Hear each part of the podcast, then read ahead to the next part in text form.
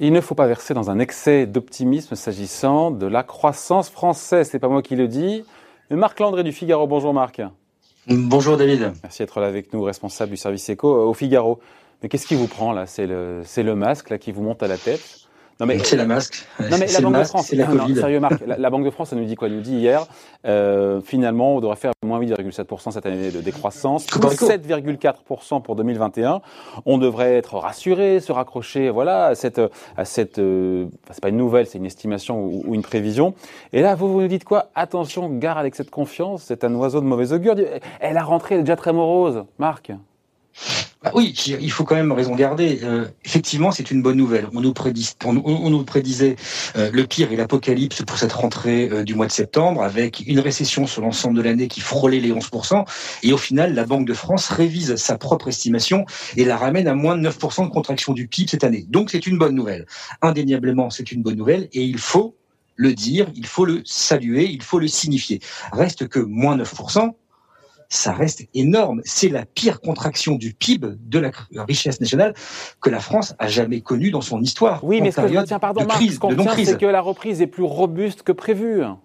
Bah, la, la, reprise, elle est, elle est un petit peu meilleure, mais elle est quand même catastrophique. On en reste quand même à des niveaux de baisse d'activité qui sont inédits qu'on n'a jamais connus en France. Oui, mais ça repart un peu plus vite que prévu. Mais, mais, mais prévu par qui ou par quoi ou comment. On vit une situation totalement inédite. Donc tous les modèles économétriques sont dans le vent totalement. Vous pouvez pas prédire ce qui va se passer en matière de reprise, en matière de relance, en matière de, euh, croissance, parce que les modèles économétriques ont été bâtis sur des considérations économiques inédite qu'on ne connaît pas aujourd'hui. Donc effectivement, c'est meilleur que bah, prévu, mais, la prévision est aussi totalement fantasmatique. Et Marc, elle affabule quand elle dit que la reprise est plus solide, plus robuste que prévu, que ça se passe un peu mieux, a dit le gouverneur. Mais c'est toujours pareil, c'est un peu mieux que quoi?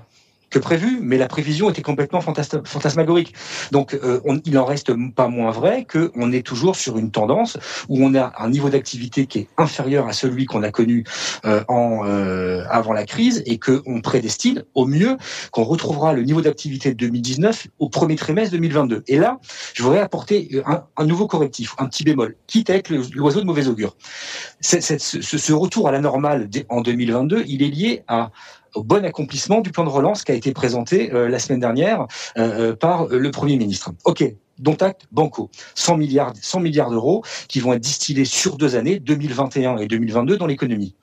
Mais ce retour à la normale, il n'est possible que si ce plan de relance est effectivement exécuté. Or, l'histoire nous montre, en France, que systématiquement, les mesures de relance, les plans qui ont servi à à, booster l'économie n'ont jamais été exécutés à 100%. Au mieux, ils ont été exécutés à 50%. Ça veut dire que si on en tient, tient compte de ce ratio, c'est pas 100 milliards qui vont être diffusés dans l'économie d'ici 2022, c'est 50 milliards. Et or, le retour à la normale, il est basé sur le 100 milliards exécutés, pas la moitié.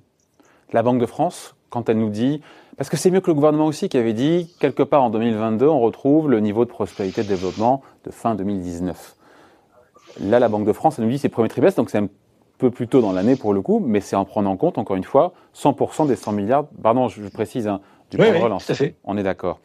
Euh, parce que 7,4%, encore une fois, de reprise de la croissance en France en 2021, on signe, enfin, c'est génial, pardon, parce que derrière, euh, quand on regarde la moyenne en Europe, parce que prévoit la BCE, on est plutôt sur 5 pour la zone euro.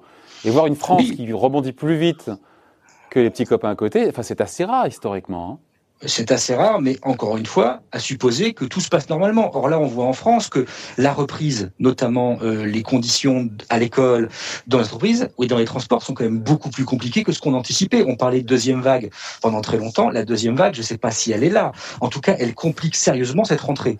Et, et, à quoi à quoi on assiste? On assiste finalement à ce que dans les entreprises, à ce que dans la société, ça soit beaucoup plus compliqué que ce qu'on pensait. Et une fois de plus, le retour à la normale estimé par la Banque de France en 2022 tient compte du fait que tout va très très bien se passer d'une manière sanitaire d'ici là. Or, on se rend compte que ce n'est pas le cas aujourd'hui. Euh, pour en donner un exemple personnel, moi, ma fille, elle a été exclue de l'école pour 15 jours. Parce qu'il y a eu un cas, il y a eu une, un enfant covidé dans sa classe. Je, je, je ne, je ne mésestime pas le danger ou quoi que ce soit. Mais il se trouve que ça veut dire que toute la classe est fermée. Ça veut dire que vous avez une trentaine de parents qui ne peuvent pas aller travailler ou alors en alternance. Et ça, forcément, ça va avoir un impact sur la croissance, sur la performance des entreprises, y compris de la fonction publique pour ceux qui ont des parents fonctionnaires. Et ça, ça va se retrouver dans les chiffres. Or, vous allez avoir pendant toute l'année une multiplication de cas comme ça où des classes vont fermer. Et je prends uniquement l'exemple de l'éducation nationale. Des classes vont fermer, des parents ne vont pas pouvoir les travailler, qui va avoir un impact sur l'établissement de la croissance et donc sur le retour. Et on n'est pas à l'abri qu'il y ait un autre élève qui soit Covid plus 15 jours après et rebelote. Exactement. Eh, vous me contaminez là, avec votre, euh, votre pessimisme là.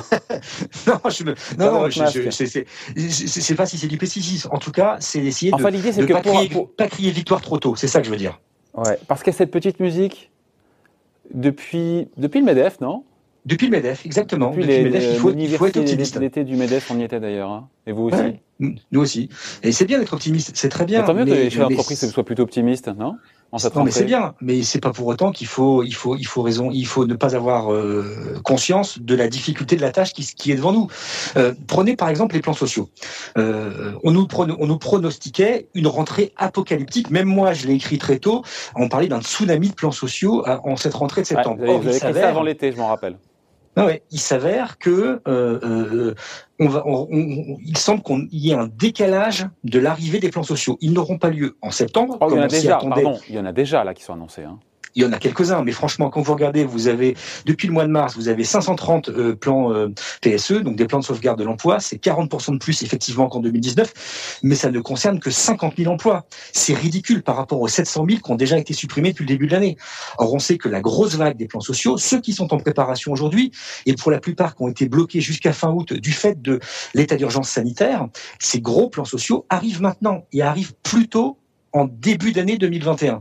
Donc vous allez avoir le contre-coup social, le contre-coup en termes d'emploi qui va avoir, qui va arriver en un impact sur la consommation et qui va avoir un impact sur la consommation, sur la confiance sur la confiance. Et si vous avez, si ça a un impact sur la confiance, ça aura un impact sur la croissance. Et ça, la Banque de France le prend pas en compte. Parce qu'au final, ce qui, ressort, ce que vous me dites, euh, Marc, c'est que pour qu'on retrouve notre niveau de croissance, de prospérité de fin 2019, il faut qu'on coche beaucoup de cases à la fois sur euh, le risque sanitaire, qui pour l'instant mmh. est toujours euh, très incertain, euh, que le plan de relance soit exécuté à 100%. Historiquement, ça n'a jamais été le cas, mais sait-on jamais? Bon, peut-être on peut faire le pari. Jamais l'abri d'une bonne surprise. c'est ce que dit Bruno Le Maire, qui sera à fond, que chaque, il n'y aura pas de déperdition, bref. Et vous me disiez l'impact des plans sociaux qui n'est pas pris en compte par la Banque de France. Exactement. Et ça, ce sont trois caractéristiques qui sont majeures et qui ont impact sur euh, la reprise de l'activité véritable. Ouais. D'ailleurs, deux petits bémols sur cette, quand on parle d'avoir retrouvé notre niveau de prospérité de fin 2019 en 2022. Euh, la Banque de France l'a montré, il manquera à l'appel des emplois, il, manquera encore 100 000 emplois, vous me direz. Euh, ouais, fin 2022. Ouais. Fin 2022. Donc on n'aura pas totalement retrouvé.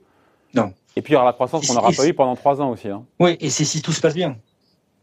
C'est un minima, c'est un minimum. C'est-à-dire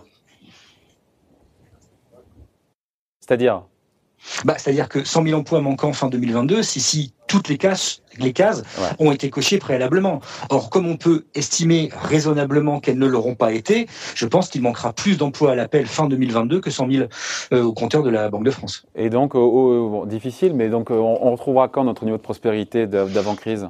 Bah, je, moi, je suis pas, je suis pas Madame Irma, je suis incapable de vous le dire. On a vu que après la crise de 2008, on a mis 10 ans, grosso modo, à se remettre. Oui, mais il y a des erreurs de politique économique, notamment les hausses d'impôts, qui, euh, oui, qui mais, autant d'argent sur la table. Enfin voilà, c'est. Oui, sauf que là, vous entendez la petite musique sur la critique du plan de relance, dire effectivement, tout le monde dit que l'État a été plutôt à la hauteur sur la gestion de l'urgence. Maintenant, sur le plan de relance, il y a un débat. Il y a un débat non pas sur les secteurs, mais sur l'ampleur, sur le timing, sur la difficulté d'exécution.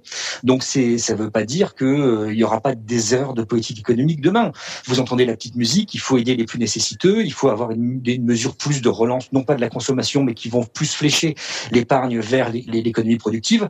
Euh, c'est pas parce qu'on dit qu'on met 100 milliards sur la table que un, on va vraiment le faire. D'ailleurs, il y en a quand même 20% qui sont du recyclage de mesures déjà existantes. Ah oui, j'ai pas suivi. C'est quoi cette histoire? En fait, c'est pas 100, c'est 80 milliards? Oui, parce que sur ces quatre, sur ces 100 milliards, en vérité, vous avez une vingtaine de milliards qui avaient déjà été euh, fléchés, qui avaient déjà été annoncés, qui avaient déjà même été budgétés. et ce ne sont que du recyclage. Je prends par exemple au PIA, au plan d'investissement, euh, les, les, PIA. Je veux dire, c'est les anciens plans d'investissement. Exactement, c'est l'héritage du plan euh, Juppé-Rocard, du plan du grand emprunt Juppé-Rocard de 2008. Hein. Et donc ça, on, sait, on, a, on sait que sur les 100 milliards, il y a une vingtaine de recyclages, vingtaine de milliards de recyclage des anciens PIA, avec la création d'un quatrième PIA également. PIA, plan euh, d'investissement d'avenir. Exactement, plan d'investissement d'avenir. Et donc euh, euh, là, on le sait, et ces crédits qui étaient déjà engagés, qui sont simplement, euh, qui sont simplement replâtrés et mis dans le dispositif du plan de relance. Bon, le message, en, en gros, le billet d'humeur, c'est pour dire quoi? Donc voilà, gare à l'excès d'optimisme, c'est ça? Exactement, exactement. Bon, je pense qu'on a compris le message. Merci beaucoup, Marc. Hein. Marc Landré, donc responsable Merci, du service Éco au Figaro. Merci, bonne journée. À bientôt. Bye.